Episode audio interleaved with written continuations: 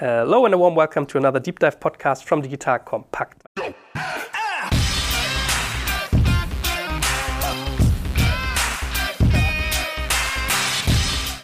My name is Joel Kaczmarek, and today, actually, I think I recorded like 250 podcasts, and this is actually the first one I record in Sweden, and I think even the first one I cover like abroad. Yeah, so Uh-huh. really an interesting premiere for me as well. yeah. And obviously, I would love to start to introduce you at first. Who are you? What do you do? Marlene Sandberg is my name. I'm the founder and CEO of Naty. I started for 25 years. In May, it's 25 years. What exactly is Naty? What's the vision of it? How does it work? How do I imagine Naty today? What Mm. is, does it look like as a company? Yeah, the reason why I started was that I had my second child and I was reading a morning newspaper about the fact that diapers was produced by oil and not degree in a landfill, which was then the system which was used in Sweden. And I was getting upset and I was feeling this is not feeling good to throw all this extreme volume out every day. And I started to look at the yellow pages. There was no online those days, a telephone book, and was trying to find producer. And I couldn't find any producer because the industry was only one large producer. And I started to also investigate was there any biomaterial or compostable material I can use in diaper. And then I found three producer of this kind of material. And this is volume driven industry. But there was not any available material for diaper production because diaper production is extremely high speed and you need to secure the machine is made for oil based plastic and it is a low margin industry. You need to have low waste high efficiency. So i was lucky enough that i had my own small old factory. So i did r&d on this factory on this old technology. And i think i spent one and a half year to make sure we could get this film in place which is the leakage barrier. And i did it in collaboration with an italian company it was a female who was the CEO for that company, and she still is today. Wow. And I was more or less just using my stomach feeling who will be the long term player in this industry, who will win it. And she was fast and quick and really engaged. So then I decided to work with them and we was doing all this R&D together. And that was taking us uh, at least one and a half, two years in the machine. We had serious problem before we could process the film in the machine. I mean, the vision was all the time, even if I was 25 years before the market was ready, was to make uh, products which is good for the health of the baby and good for the planet. Because we had a big trend in Sweden those days that a lot of environmental discussion in the newspaper, in the magazines. And I was reading and reading and reading. And then when I started to read, it was like putting new A glasses because I had a lifestyle which, when been reading all this, I felt, okay, I can't continue like this. This is crazy. Really, it's changed totally your way on how you buy products, how you behave. But what I also saw was that the industry is extremely slow. It's also really large corporation who lobby against it. Why? They have a lots of profits and it's not political system who drive it. globally the consumption. is the companies who's driving the consumptions and the lobbying for their products. Ihr Lieben, hier ist Joel von Digital Kompakt und ich mache dir jetzt mal das Bild eines genialen Arbeitgebers im Tech-Bereich auf. Stell dir eine hundertprozentige Bundesgesellschaft in der Rechtsform einer GmbH vor, die dir eine hohe berufliche Sicherheit und einen wichtigen Purpose bietet und gleichzeitig aber extrem flexibel agieren kann. Ein IT-Service-Unternehmen, das zu den größten in Deutschland gehört und die Bundeswehr bei ihrer Digitalisierung unterstützt. Wenn du dieses Bild spannend findest und im Bereich Cyber oder Tech deinen Beruf ausübst, dann solltest du ab sofort unseren Partner, die BWI, auf dem Schirm haben. Eine wichtige Aufgabe der BWI ist die Einführung von Innovationen in der Truppe, aber das Unternehmen leistet noch viel mehr und bietet ein breites Aufgabenspektrum von Beratung über Realisierung bis zum Betrieb. Ich meine, wir sprechen hier von einem der größten IT-Service-Unternehmen in Deutschland, das die Bundeswehr bei Digitalisierungsprogrammen wie der Digitalisierung landbasierter Operationen und der Gesundheitsversorgung unterstützt. Du merkst, die BWI ist ein attraktiver Arbeitgeber mit einer Vielzahl von spannenden und herausfordernden Projekten mit breitem Leistungsspektrum und wenn du wie Sven Weizenegger, der Moderator aus unserem Hackers-Podcast, an großen Rädern drehen willst, die wirklich etwas bewirken, dann schau dir die BWI jetzt einfach mal selbst an. Ich habe dir unter digitalkompakt.de slash BWI eine Weiterleitung dazu eingerichtet und natürlich verlinke ich dir das auch in den Shownotes und alle Sponsoren findest du immer auch auf unserer Sponsorenseite unter digitalkompakt.de slash Sponsoren. I mean, maybe we could give all those listeners who do not have children or Mm. are pregnant right now, give an idea about how many diapers a child uses anyway and how Yeah. much of it consists of oil. Because my daughter is one by now, and I Mm. think she uses about like five diapers a day, which Mm. has reduced quite a bit. Yeah, I, I guess babies start at seven to nine Mm. diapers a day and slows down the, the older they get. But I guess you are the one with the, the better numbers. Yeah, we have the numbers. I mean, you're right. We're saying in the industry that you use 4.3 diaper in average. A normal diaper, I would say that 90%, 95% of the industry is using 87% plastic in diapers. So it's a really oil-based industry. And as well, if you go and look into the wipes industry, it's an industrial magazine where I just got an article from them where they're saying that 90% of all wipes produced globally is made of oil plastic, which people don't understand. So the majority of all wipes is also plastic. Like these wet wipes you use to clean the. The baby, yeah, they are made of oil plastic. And also, if you take all the fem care, it's also made of plastic oil. I'm struggling to understand why there's not anybody who's talking about this segment. People are tend to talk about plastic bags, carry bags from the retailer. But if you take a baby consumption of diapers, you're actually talking about a small percent of the population who then counts for 3% of the waste in a country. 3%? 3% is the baby's creating. So if you would take an individual product and say, I'm going to take the one who have the highest rate based on per capita, I would say diaper would be the one you should solve one or the first one. And for me also it's when I started this company, my objective was to change all the material to compostable and renewable. Because in any way when you handle it in the waste system, you get a better effect for the environment and you get a better effect for the baby in the long term. Because also I think it's a system where if you take the Swedish Environmental Foundation, which is an organization who started for over 100 years ago, they're part of Friends of the Earth's network, and I've been uh, working with them since I started the company. If you take products today, also it's another topic which will be on the headline and will be a massive market in the future, I think. It's not only what kind of material you use, it's also what kind of chemical you use when you produce products. They did a large investigation in Sweden of baby wipes and toiletry lines, and they checked 67, and out of them was 54 containing hormone effective and cancerogen chemicals. So that's also another one topic which I was upset when I was reading this and I was not actually planning to do the other lines at all when I started. But when I saw this, I felt, oh no, I need to do all this line and make sure I have a clean product. I mean, clean for the environment and clean for the babies. Because also now we have a lot of discussion in Europe that you should recycle. But if you start to recycle material which contains hormone effective cancerogen chemical, is it good that you use this product 10 times? And where should you use it? Because you need to limit the damage. I mean, my way of getting like deeper in contact with your products mm-hmm. and your company was I recorded a podcast saying how I mm-hmm. reduce plastic. I was saying like, hey, I'm using soap instead of shampoo mm-hmm. and toothbrushes made of bamboo and all that stuff. And then basically your German country manager came to me and said, hey, we're also in this industry. Would you like to talk about stuff? And what I then did was I tested your products. And when I first held these shampoos and lotions in my hand, the funny moment was it says no PEG, no this, no that, no mm-hmm. plastics, mm-hmm. etc., etc. And like half of the names written on that, which are not inside of the product, I mm-hmm. didn't even know. Like there are chemicals written on it, which I didn't even know. And I would say I'm not the typical guy going to the drugstore, grabbing the, biggest first brand or the yeah. I'm, I'm really taking all this stuff out, checking all the, Yeah. the insights, and really realized that there's a lot of stuff like toothpaste, for instance. Yeah, you, you can hardly use it. You Yeah. can't use it. I mean, I really buying natural organic brand. I mean, it's a lot of products which is not made for human people. I would Yeah. say you should have a warning text. Don't use it for children.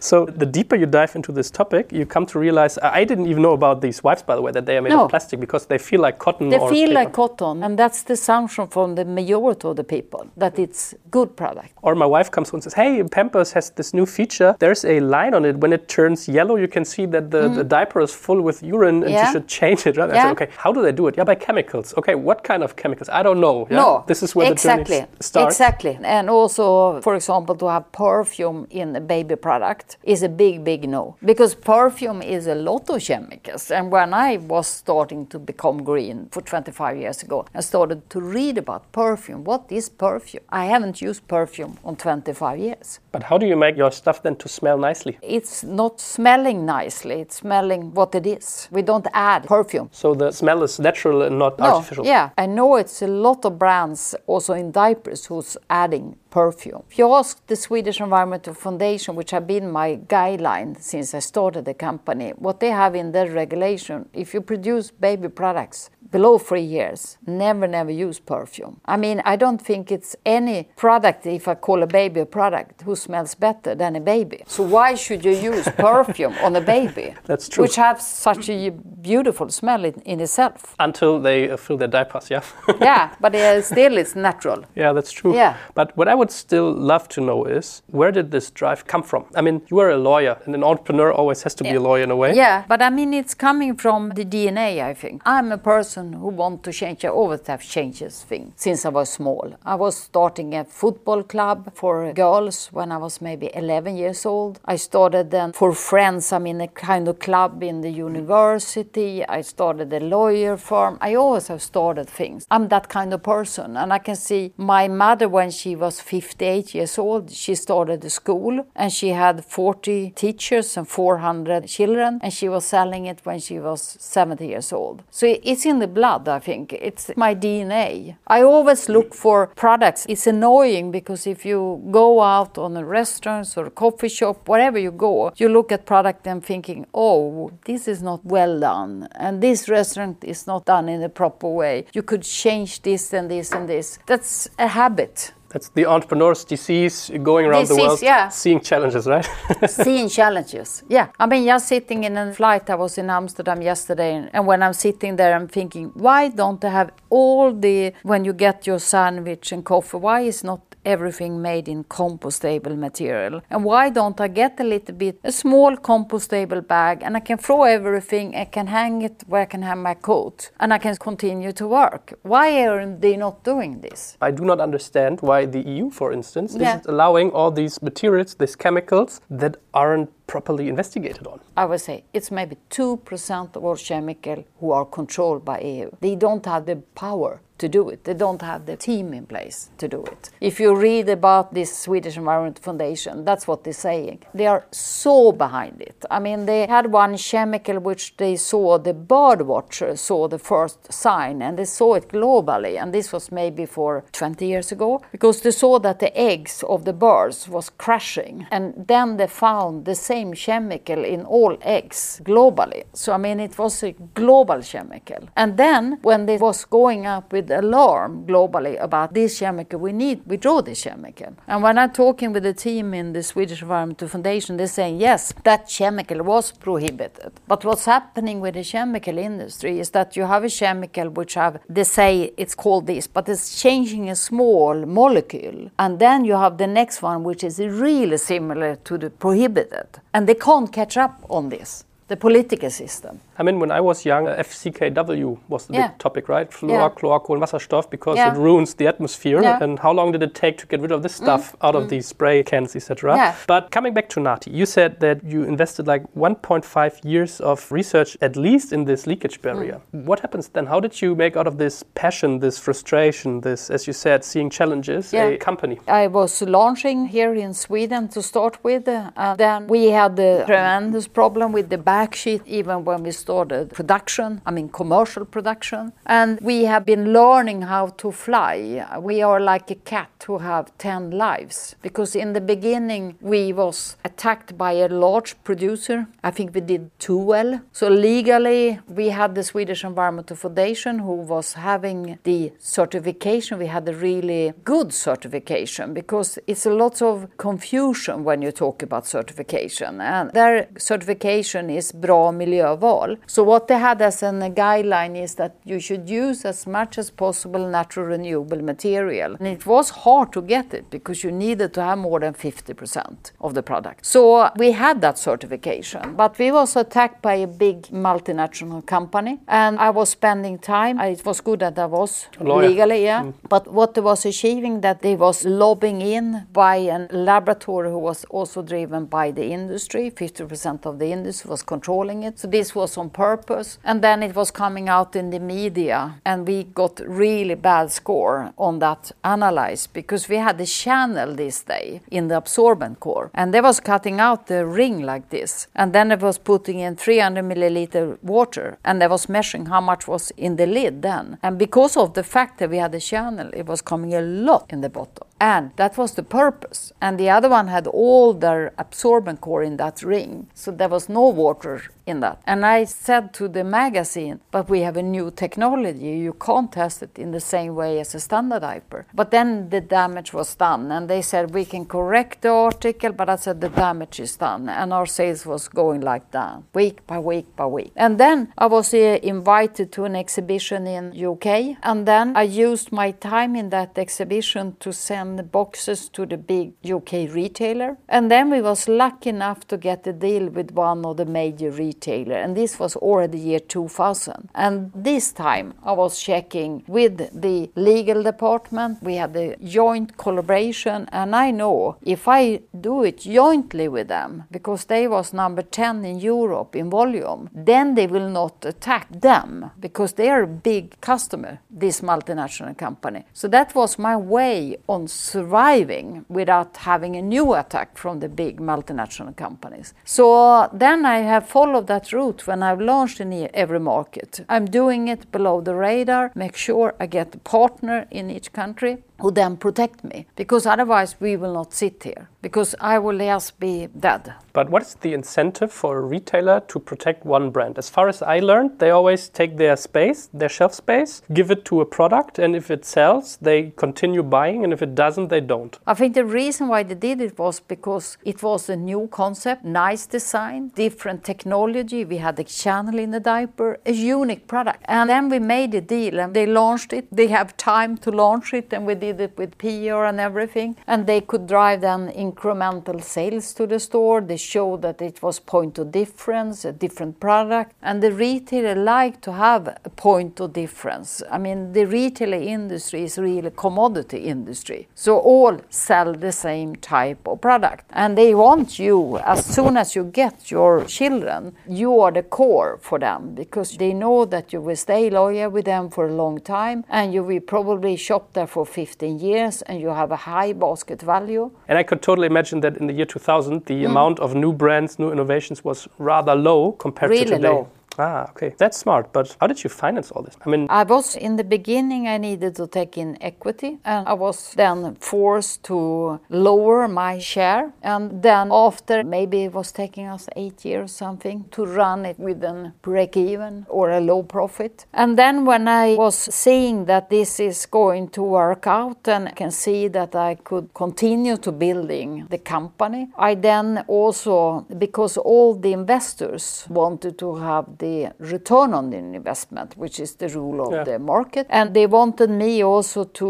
trying to reduce the, how do you say, extremely expensive material we was using because it started to come out some other brands in the market which then just was coloring the bag green or saying eco, and they didn't use any of this expensive material. And my investor was saying, Why do you need to be so ethical? Why can't you use like them and just make the packaging green and put eco in, on? And then what I said to the investor, if you want to play that ball game, then I will quit. You take in some other people, but I don't want to be in this company because I'm building a long term brand. And I know in life, in business, relation, whatever you, the truth is always catching people in the end. And you need to stay ethical. You need to be transparent with your end consumer. And I believe that is going to get return in the long term. And I can see this is happening because I think we have as a brand extremely high loyalty. And this end consumer which we have is this high income or higher education people who are really curious, they reading, they investigate. And this is a big trend, a global trend. We call it responsible consumer. And I've been reading a lot of Boston Consulting Group reports and Bain reports. And this is a group of customer who will change the landscape globally, I think because we have a powerful element in the consumer, I think. Mm-hmm. What did you do then? Like, what did you do with these investors? You said. Yeah, what I did in the long end was that I was borrowing money and was taking a super high risk. We was borrowing on our house and I was borrowing money to buy them out to get the control of the company because I just had 22%. And that was an extremely high risk, but I couldn't live with the fact we was having two separate way of building the company and I was not willing to do it. And then I asked them, can I buy you out? This is the value. We was agreeing about the value and then I bought them out. So let me get this straight. You are a lawyer that reads an article in the newspaper Yeah. about plastic and oil in diapers, Yeah. start a diaper company, finance it with investors, then go all the risky part like Mm. taking credits on your house, etc., buy them out, and after 25 years you're still in the business. That's really impressive, I would say. Yeah, it's it have been hard work, but also fun. But I mean, it's uh, also I think the mission is. I've been reading lots of articles about the entrepreneur, but if you have a vision, a mission, what you're doing, I always say I like people where you have a heart and a brain. People who just do it for financial reason, I think, are less successful if they start a company. You need to have a mission what you're doing, and I think our mission. I always have been saying, if this wouldn't have been working, I can be extremely proud of myself when I'm 65 and look at myself in the mirror. I've done something, I've changed something, and that's also something which gives an value to you as an individual. Werbung.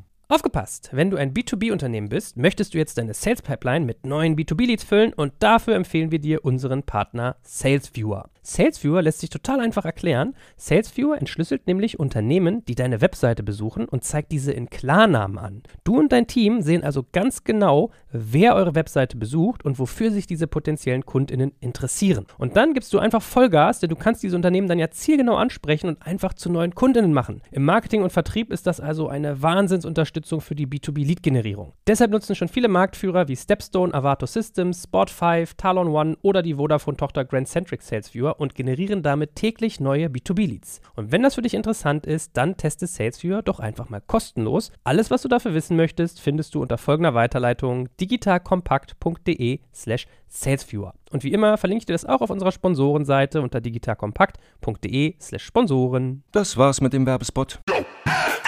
Give us a feeling about the diapers then that you produce. You said that 95% of the diapers being on the market consist to 87% of Oil-based plastic. What does this look like in your diapers and how much more expensive is it to produce such a eco diaper? I don't have the prices of a standard diaper, but I'm guessing maybe 15% more expensive. Only 15%. That's not much. No, it's not much, but you see the efficiency in the system and the prices in the system. We're talking about the low margin product. It's a loss leader for all retail globally, more or less, because it's a loss leader, so you drive the traffic to the store. In Sweden, we have some loss leader that's diapers, and it's the ham for Christmas, and it's the oatmeal for babies. So in this section, they have accepted to sell the product with extremely thin margin. And as a small brand, we need to give them a margin, but the big multinational don't give them a margin because they push with marketing. So they have no other solution than to have this brand in their store because otherwise they will lose the traffic to the store. So that's a mechanism of the industry. So 15% is a lot of, um, I mean, uh, money in this section. And Okay, how we can have been able to survive because we also give the retailer higher margin is we have been structuring the company so we are not a lot of people here. We have i mean really investing in technology always. So even if we were small for maybe seven years ago we invested in a sap system which is a big system which normally large corporation using. We have edi on 45% of all order transactions We have software wherever we can buy it instead of people. Because now we are sitting in a country where you have high income. We are not in low income country. So we need to have a sufficient structure to compete. And I think that's also have been giving us the possibility to, to have this cost structure. How many people work for Naty? In total, in this office, 22 people, and we are abroad, say maybe seven, so say 40 people roughly. And how about production? Do you produce on your no, own? No, we have subcontractors. Okay, understood. But coming back to the oil question, is a Naty diaper totally free of plastic and, no, and oil, or is no, this impossible? That's impossible today because of the cost structure. So if I would change every material today, then I would say the prices need to go up with maybe one, two times. Nobody will buy that diaper because it's now we're talking about all the material we have been using in the diaper all this material we have done R&D on. There's not so I can go to supplier and say, I want to buy this material. They are not existing. So we are the innovator and all the other brand is just following us. So they are trying to find out who's producing our material. And I have been saying before, Tesla said it and Apple said it, that we share it. It's good because probably then the material drop in price is more using it, and then we have more who's using environmental friendly material. And it's good for us and for the earth and, and for them. So we are always doing r&d so the last diaper we have launched now which have uh, the message 0% oil plastic on my skin that's something we have done now the last three years to complete. So it's not easy because when we push this material into the machines the material is behaving different compared to an oil based, and the machine is made for oil based material. Just to get an idea, if you are the market leader on being eco mm. when it comes to diapers, and the non leaders have 87% of oil in their diapers, what does a market leader have in percentage? We have today between 51 and 53% plant based material in our product. And if you take the other brands, they are between maybe 22% plant based, and the maximum I have seen is maybe 29 40% plant based. But we also have a strategy to to also change. I mean, we have changed all the other products if you take away the diaper, because all the other products you will have industrial compost on, and they are easy to make in compostable material. And the objective for the diaper is to use 100% plant based or compostable material. So, what we're moving now is size zero which is a small, tiny product. And I would say in 12 months we will be the first one globally who have an industrial compost size zero diaper. And it will be extremely expensive for us, but we also want to show the market it's possible. If you buy, I mean, I remember when you started with the electrical cars, Toyota will always be the one you think about if you think about an electrical car. And I think my consumer is the same. I always think I want to buy this kind of product to help the company who take these steps. I understand it cost, it maybe it's not perfect in the beginning, but they are also showing the way forward. So I'm that kind of customer and I think we have this kind of customers. And then we will be the first one who have this technology in place. The mission is to have all the products to become industrial compostable. Because if you look at the diaper, it's a perfect diaper for a compost. Because you buy today's soil if you have a garden, and then you take the soil from the animals, and that soil is 40% better than without the contribution which a diaper can give to the soil. So we're throwing away something which actually can help us to grow tomato. We get 40% more tomato if we use that kind of soil. So we have a project. I have an electronical compost machine here. I have one, had it at home, and I can throw away four to five days organic waste from my household into this electronical compost. And after two hours, it was just pure soil. Okay, I need to get one of these.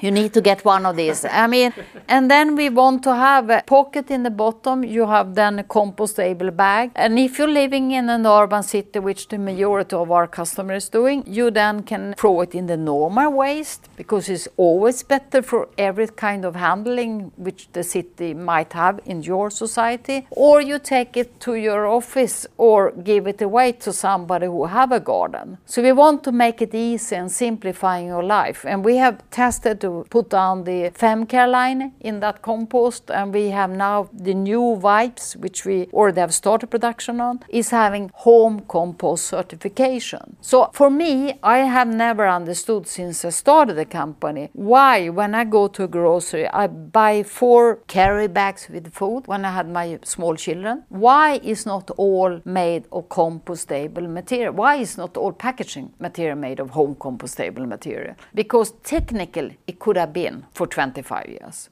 But why isn't that happening? Because if I have then my electronic home compost, I just throw it, I get soil. Why do I need a Loris? Let's speak about your products anyway. You mentioned already that you produce wipes, that you produce female hygiene articles. Yeah. What is the product portfolio of Naty's looking like? We have the diapers, we have the pull-on pants for a little bit older mm-hmm. children, we have wipes, and we have six different lines of wipes depending on the need of different markets. And we have breast pads, and the breast pads is also 100% industrial compost. We have also toiletry line, which we have EcoCert on, and then the bottle is made of renewable material. I think we are the first one globally who have this feature. So of all our packaging material we're using in our product, 77% is made of renewable material. We have a long tradition. We have converted this before the market was demanding it, if I say like that. And then we also have some other smaller baby products which we're launching now, like changing pads for the baby when you change your diapers, and we will have a bibs, disposable bibs. What is a bib?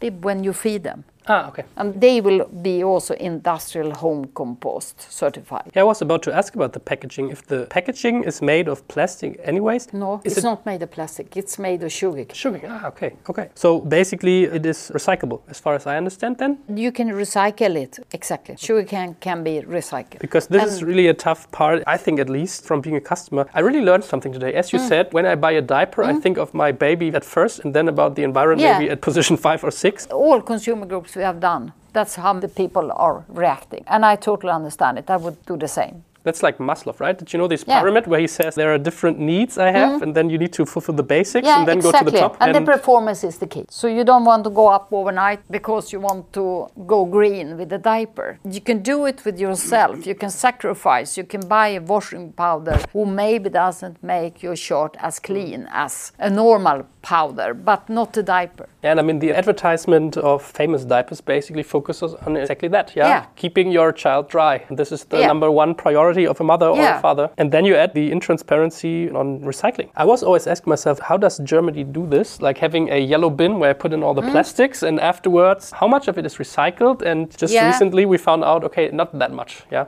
Exactly. And which product should you use all this recycled material in? Mm. Because it's a limitation where you can use it. Because because it's bacteria and other stuff. I mean, if you just take the industry of recycling paper, when we started with that in Sweden, it was a discussion: can you use it in hygienical product? No, you can't use it. It include too much bacteria in it because maybe a guy have thrown in where he have the magazine something which should not be there. I mean, you can't control that system. So you need to have virgin fiber for hygienical product. And I think it's the same now also for the plastic industry. If you imagine how much nasty chemical it is in plastic and you recycle them time after time after time, who wants to use this recycled plastic? Mm. And especially if you then think about product where you can say, okay, I don't really care if it's nasty chemical in a carrier bag. But we also know that the retailer will stop selling carrier bag. I mean, we have now now in Paris, 196 countries signed off that we're going to stop using fossil oil plastic. Which countries are you shipping to, by the way?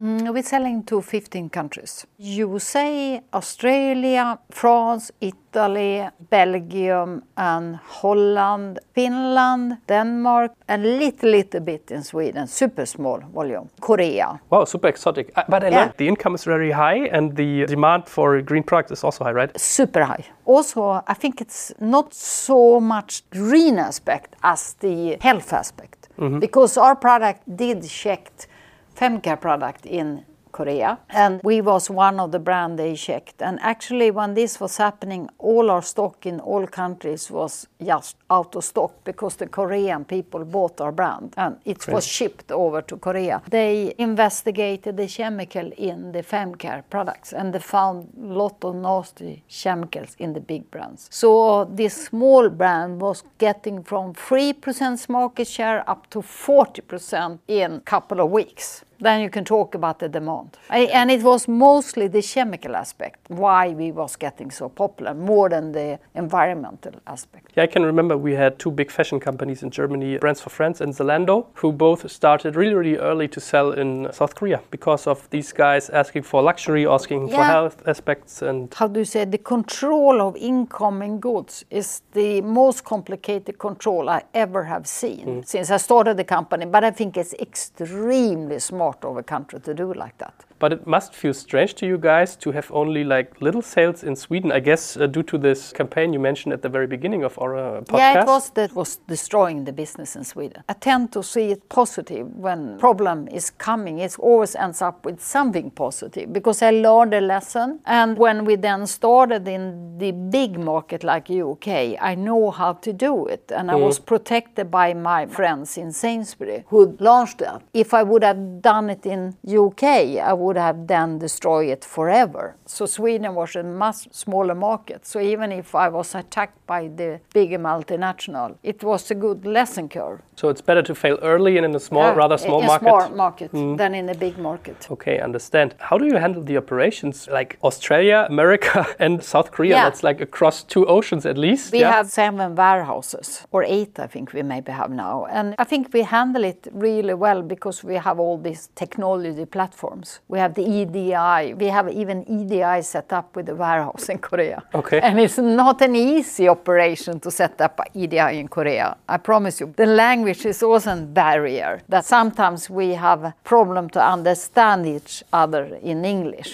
But is it like your own warehouse? Your No, no, no. It's always third party. We just rent us into a warehouse. We never have our own warehouses. But this is interesting. Like, I guess many companies that listen now are interested in how do I manage to have a 20 people company selling to 15 countries, Mm. producing and like all the stuff with the with the operations with such low amount of persons. Yeah. If we would have not the SAP system, which is a good system to incorporate with EDI, for example, we have 45% of the transaction which is just flowing through the system without any people handling it. And if we would not have that, we just would be maybe on the order, maybe 10 people. But is it really SAP that helps you? Because in Germany, Lidl just dumped 500 million euros in Yeah. making it work. yeah, no, but I think you need a solid system, a system where you can integrate it. And SAP is a big system. It's a lot of large corporations who have made integration with EDI. If I would use a smaller Swedish system, which I had when I started, I couldn't have done the integration in that way. But you mentioned that this market is low on margin, and if you're using such technologies Mm. and such big companies, this uh, basically lowers your margin as well, right? Yeah, but in the long end, I think when we get even more volume, we will get return on the investment because we don't need to be more people. I mean, we did the same analysis when we now was sourcing the web platform. I had Magento before, and I could see if I was going to continue with Magento, I needed a more developer who was going to have the technical part.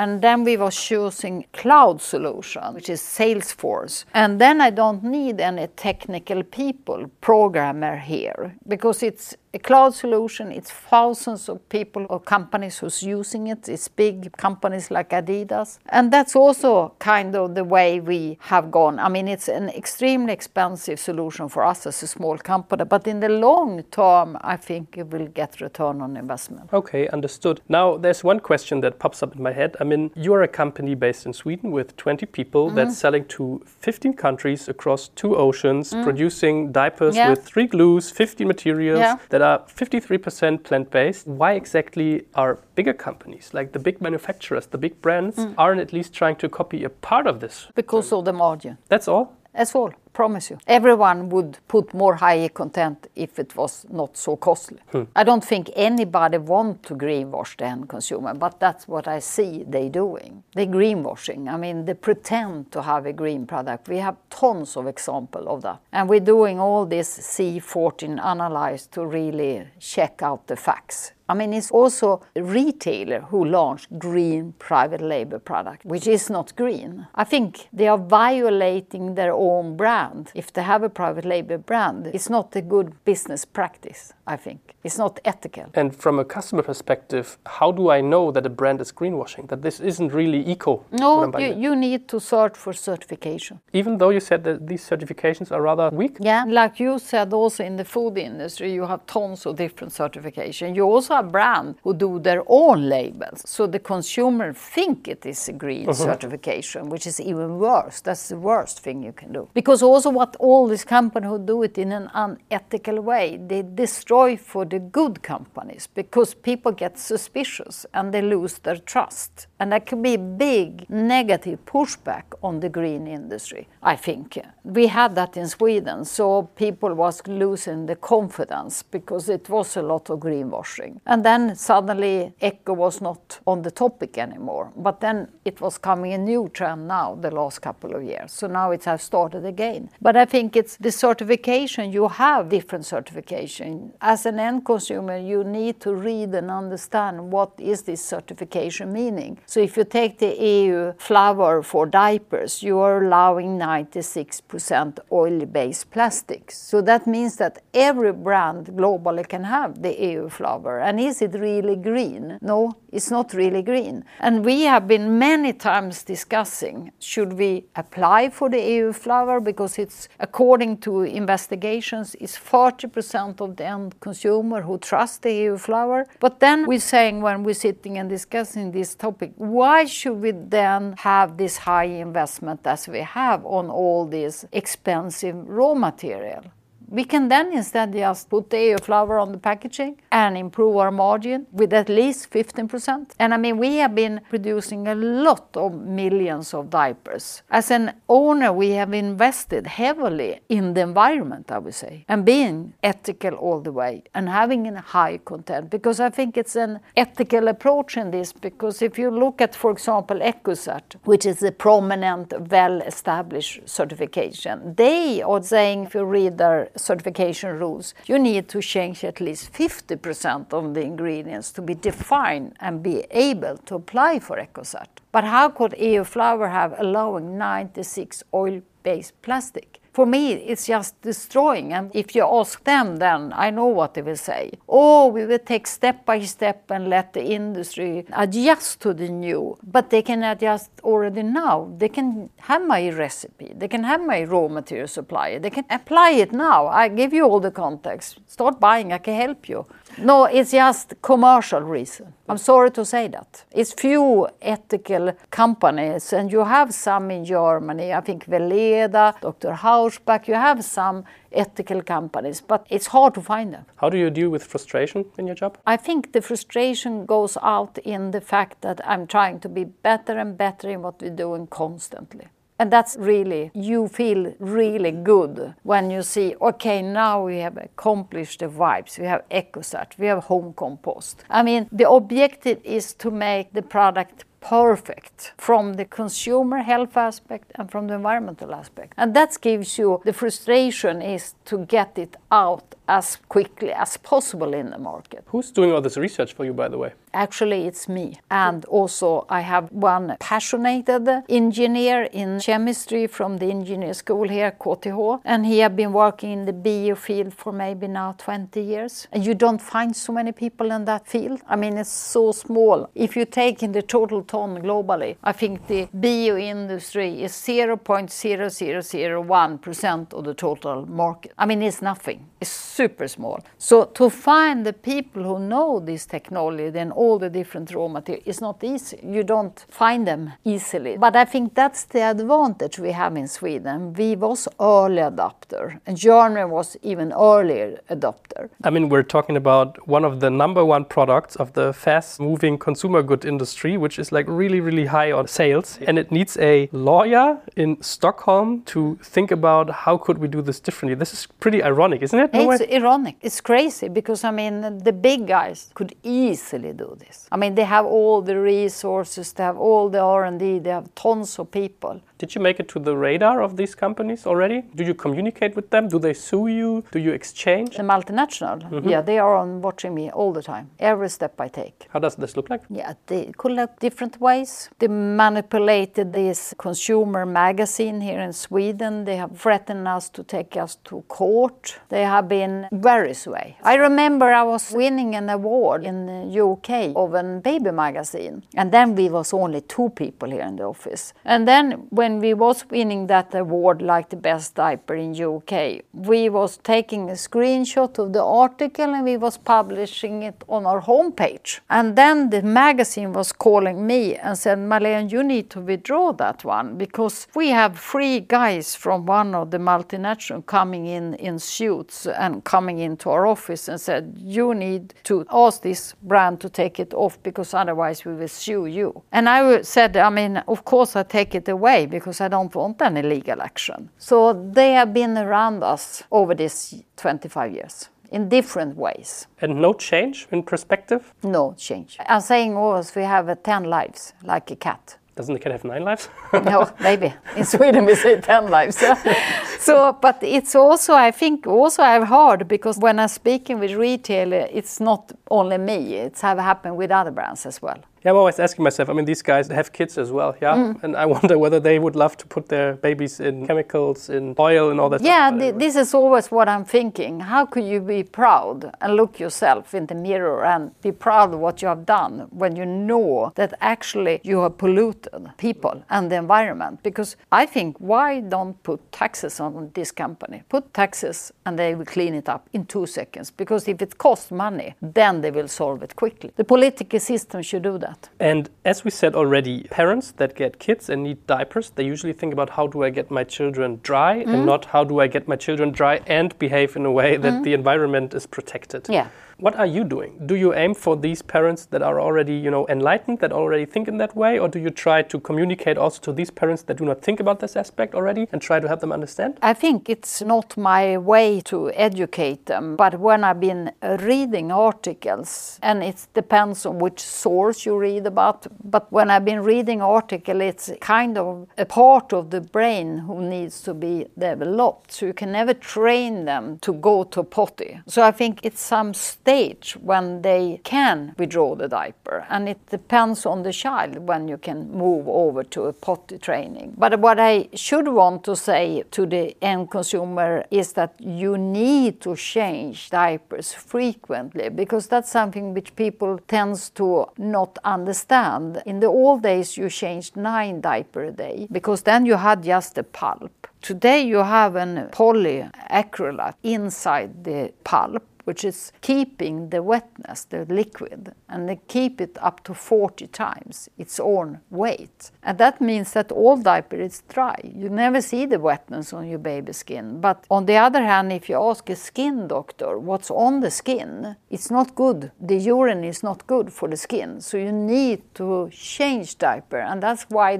diaper rash have increased since you started to use so few diaper a day. So many times it's not the diaper, it's the fact that the baby maybe have been eating something which they don't are used to, tomato or whatever. And it's also that you maybe haven't changed the diaper frequently enough. But I was about to ask you, when I bought my first eco diaper in Germany, mm. I was reading about the guidelines for disposing it. Mm. And in Germany it's forbidden to throw diapers into we have like, different bins. Yeah. The brown ones are yeah. those where I put in the disposable stuff, and the black ones, which I think mm. quite a few people do not know, is is usually the litter, the garbage that ends up in fire. So it's burnt up. By, Mm. they burned up, basically. yeah. And diapers are not allowed to be put into this No. brown bins because No. Mm. of the poo poo in it, yeah, the fecal aspect. And so what basically happens is it ends up in the black bins, is burned up, and what Yeah. comes out afterwards is a big black Yeah. part of basically burnt plastic. Yeah, I understand what you mean. And we have started to do an investigation of this concept. And we have had the chemistry engineer who looking into this. In Sweden, we have a long tradition. We had in the, for 40 years ago, a lot of people was building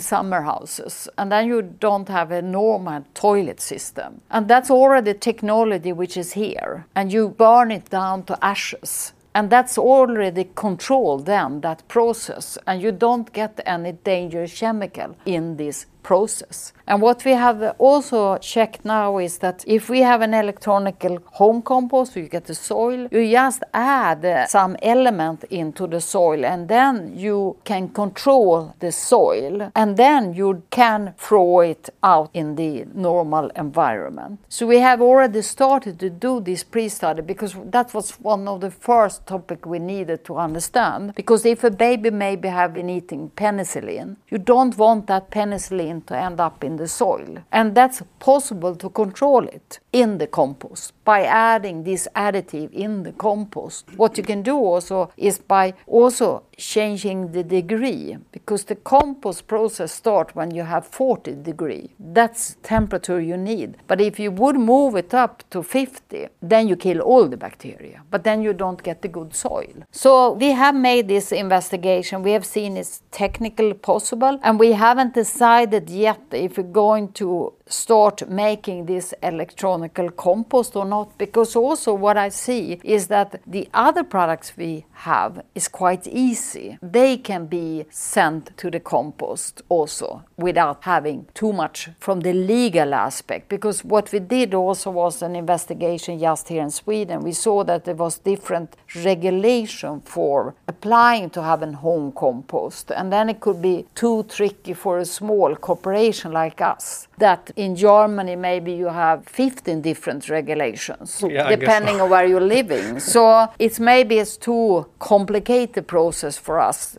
But on the other hand, I think it's an opportunity. There's many countries where you don't have all this regulation, where you don't have any system for handling waste. If you take India or China or Asia or Africa, so then this could be a good system. And- if you also then start to think about what is flushed out in the water, then I've been eating penicillin. I mean, there's no way you can control what's flushed out in the sea. So it's two different questions. I think it's easy to control a compost bin, and we have seen that we can control it and we can get rid of any bacteria. And then it's up to the government to say, okay, you can use it or not. When I speak to parents, I really realize that they don't even know about this fact. And whenever I'm trying to Mm-hmm. tell them why it doesn't make sense to buy eco diapers, I kind of fail to, you know, put up all the aspects of it. Because in Germany, at least, it's this way: you're not allowed to put diapers in the brown dustbin. Yeah, Mm-hmm. it isn't composable because of the poo poo in it. So because of the bacteria, etc. So you need to basically uh, throw it into the black dustbin, which means it burns up. And then these parents ask me, okay, why would I,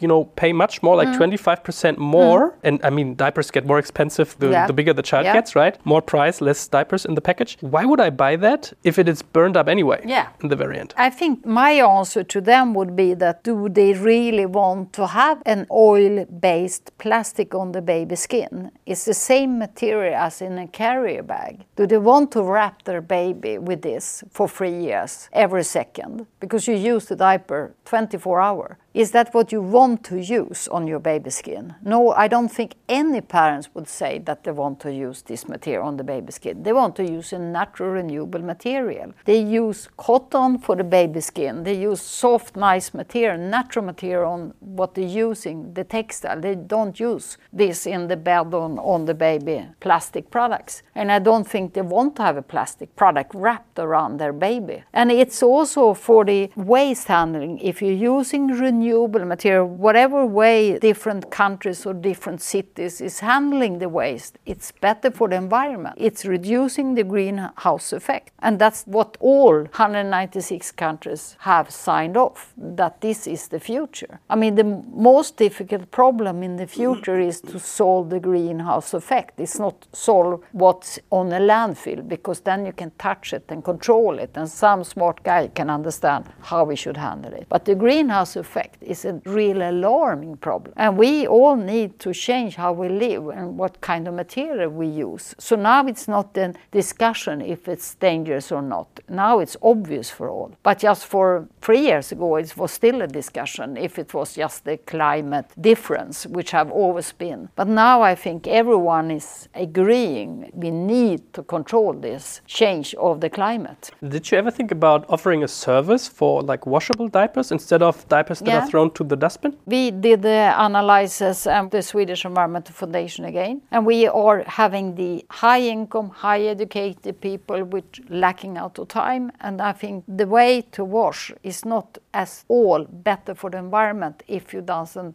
do it in exactly the way you need to do it. And then you need to have green, ecological with the right certification washing powder. You need to wash it in low degree, 40 degree. You need to not tumble dry it or heat it when you have been washing it. And I don't think it's so many people who do like that because it's quite high cost to buy this washable diaper. And you probably buy a few of them and then you need to do it to get new fresh one. And I think I would use 90 degree if I wash this kind of product because I want to make sure it's really clean. And then it's not good for the environment if you take the life cycle analysis on it. We're always saying that our mission as a producer, we need to give high performance product on equal cost, but it will be an added value, the environmental aspect. Okay, makes That's sense. the only mm. Thing to, to change the total industry. Yeah, so that's mass market versus niche Yeah. and at the same time Yeah. saving time. How do you market such a target group? I mean, if they have high income, high education, maybe they are a little suspicious about some stuff. Yeah. Yeah, I could imagine that it's not that easy to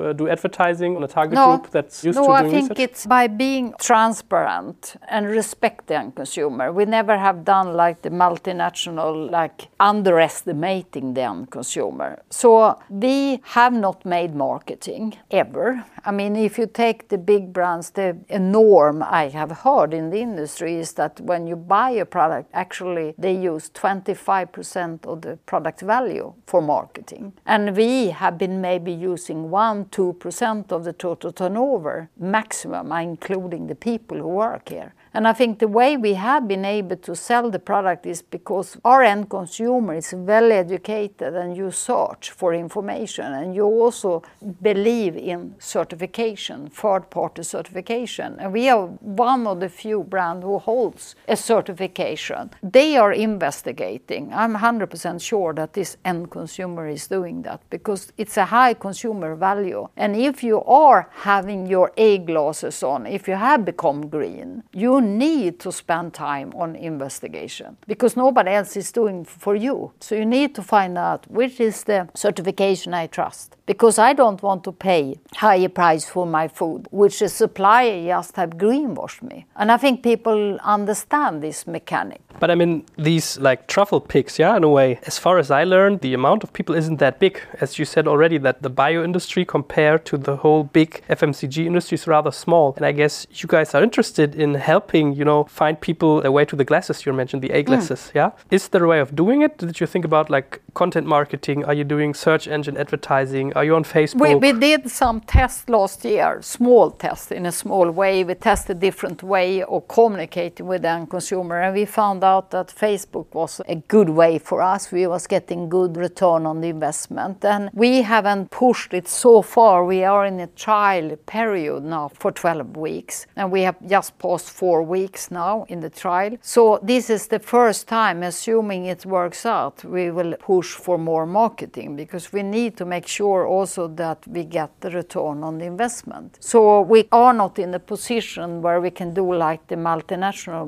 making brand building. That's not the way we can handle it. And I think also the loyalty club we have hold and the awareness of this end consumer because according to Boston Consulting Group and this is an old investigation from 2014 it's 8% of the industrial countries who buying organic eco products from time to time. And this group of people have probably already reached 10%, 12%. And when they are the influencer, they are the journalist, engineer, lawyers, whatever they have, they are the influencer. And when they get up to 12%, if you read economic history, then it tips over to the other 43% who start to wondering, maybe I should buy this product, it's better for my health. So I think it's a trend now, and according to Boston Consulting Group, it's going to increase the segment with 5 to 15% of non-food, this kind of products, because people have just been aware about organic food. And in some markets that have established a good market share.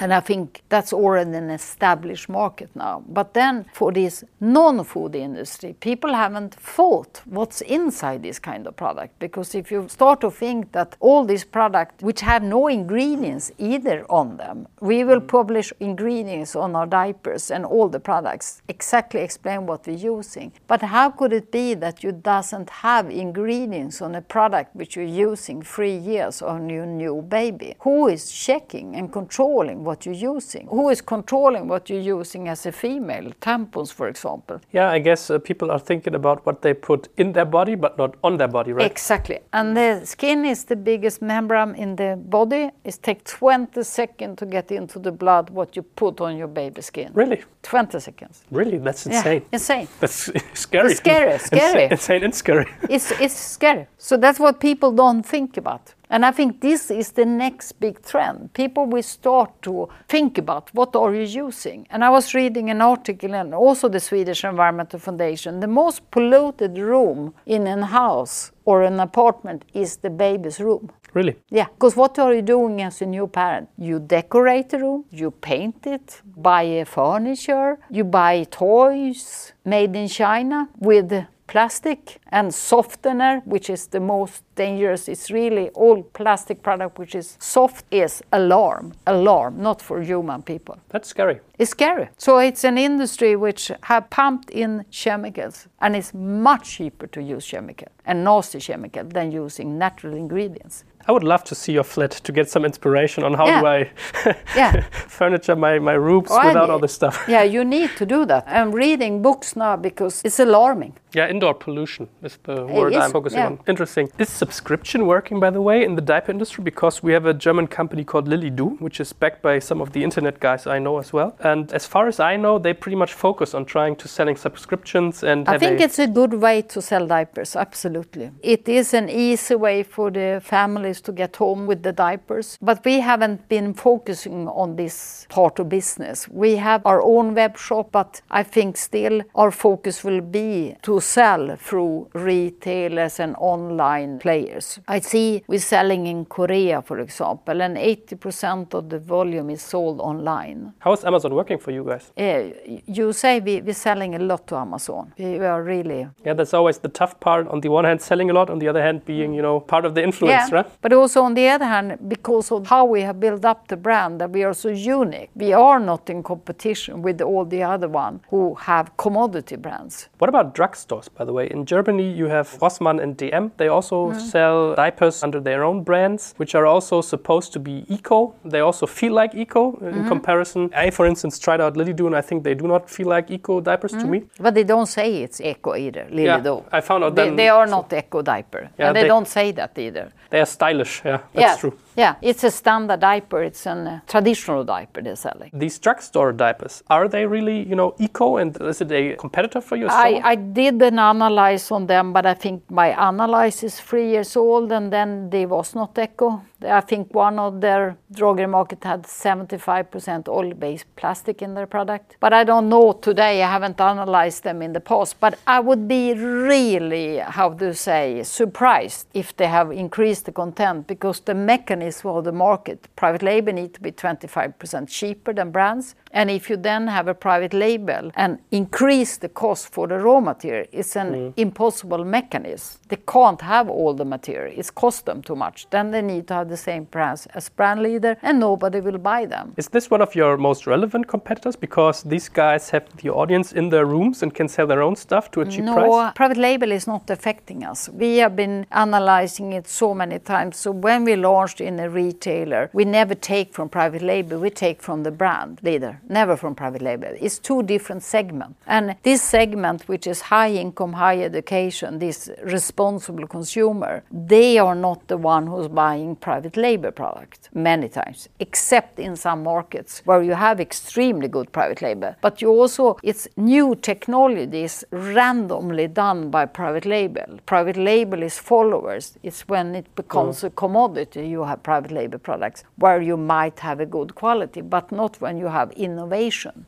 Last question, maybe two parts of yeah. the equation. From a user's perspective, what can I do to make a difference when it comes to these topics, being eco, using fast moving consumer goods uh, with regard to babies or also women? And maybe also you guys, what do you have in mind as a vision for the next 25 years? Yeah, for the end consumer, look for the right certification. Start to educate yourself so you buy the right product and use natural, renewable, plant based compostable material because it's less dangerous chemical in this material and search for the information. And our vision is to complete all our products to become healthy and good environmental alternative with using plant-based compostable material. That's our mission with the company. I think we are in a good way. I mean, we have solved the majority of the other products. The diaper is still a big challenge, but I think we will see the light of size 0 and 1 with compostable material. And then hopefully other company will follow and then prices drops and maybe then all diaper can be compostable. I hope at least. Yeah, I hope so too. And it was really worth taking the flight to a different country yeah. and spending so much time here.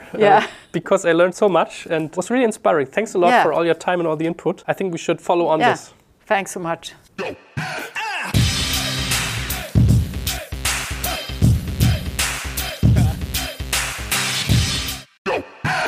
Jetzt kommt ein kleiner Werbespot.